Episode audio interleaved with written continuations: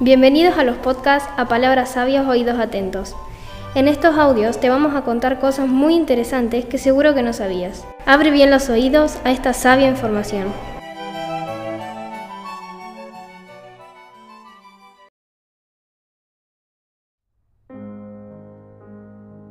En este podcast os vamos a contar por qué nuestro cole se llama Almanzor. ¿Tú ya lo sabes? Yo soy Catalina y os voy a presentar a mis compañeros. Hola Alex. Hola. Hola Juan. Hola. Y hola Eloy. Hola. ¿Vosotros sabéis por qué nuestro cole se llama Almanzor? Porque yo siempre me lo he preguntado. Pues porque tenemos un pico en la sierra de, en la sierra de Gredos que se llama así. Es el pico más alto y conocido de esta sierra.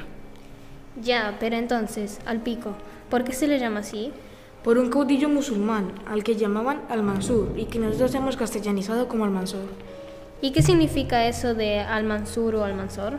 Esa me la sé yo. Significa el victorioso. ¿Ah, sí? ¿Y por qué le llamaban el victorioso? Porque tuvo muchas victorias contra los reinos cristianos en la Edad Media. ¿En qué siglo vivió? ¿Lo sabéis alguno? Sí, vivió entre los siglos X y XI, hace un montón de años.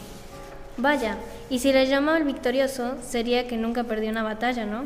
Bueno, sí, algunas perdió. La más importante contra los reinos cristianos, en Calatañazor, en Soria. Poco después murió.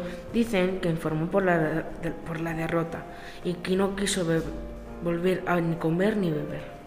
Vale, ahora ya sé quién fue Almanzor, pero aún no tengo claro por qué lo llamaron así al pico. Es por una leyenda. Dicen que Almansor una vez pasó por aquí cuando volvía de una de sus batallas. Quedó encantado por la belleza de estas montañas y los relatos de los pastores, así que decidió acampar en la zona.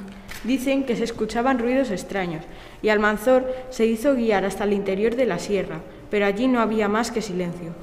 Entonces los pastores no querían defraudar al caudillo. Empezaron a gritar su nombre que se oyó magnificado por el eco. Por eso, en recuerdo del guerrero, se le llamó al pico Almansor. ¡Qué curioso! ¿Y sabes si hay más cosas a las que le han puesto su nombre?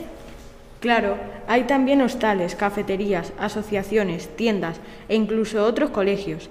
Fue un, un personaje importante de nuestra historia. Bueno, pues yo ya me he enterado. Os doy las gracias por explicármelo tan bien. Espero que a los que nos escuchen les haya gustado también toda esta historia. Muchas gracias chicos. Hasta el próximo podcast. Hasta, Hasta la próxima.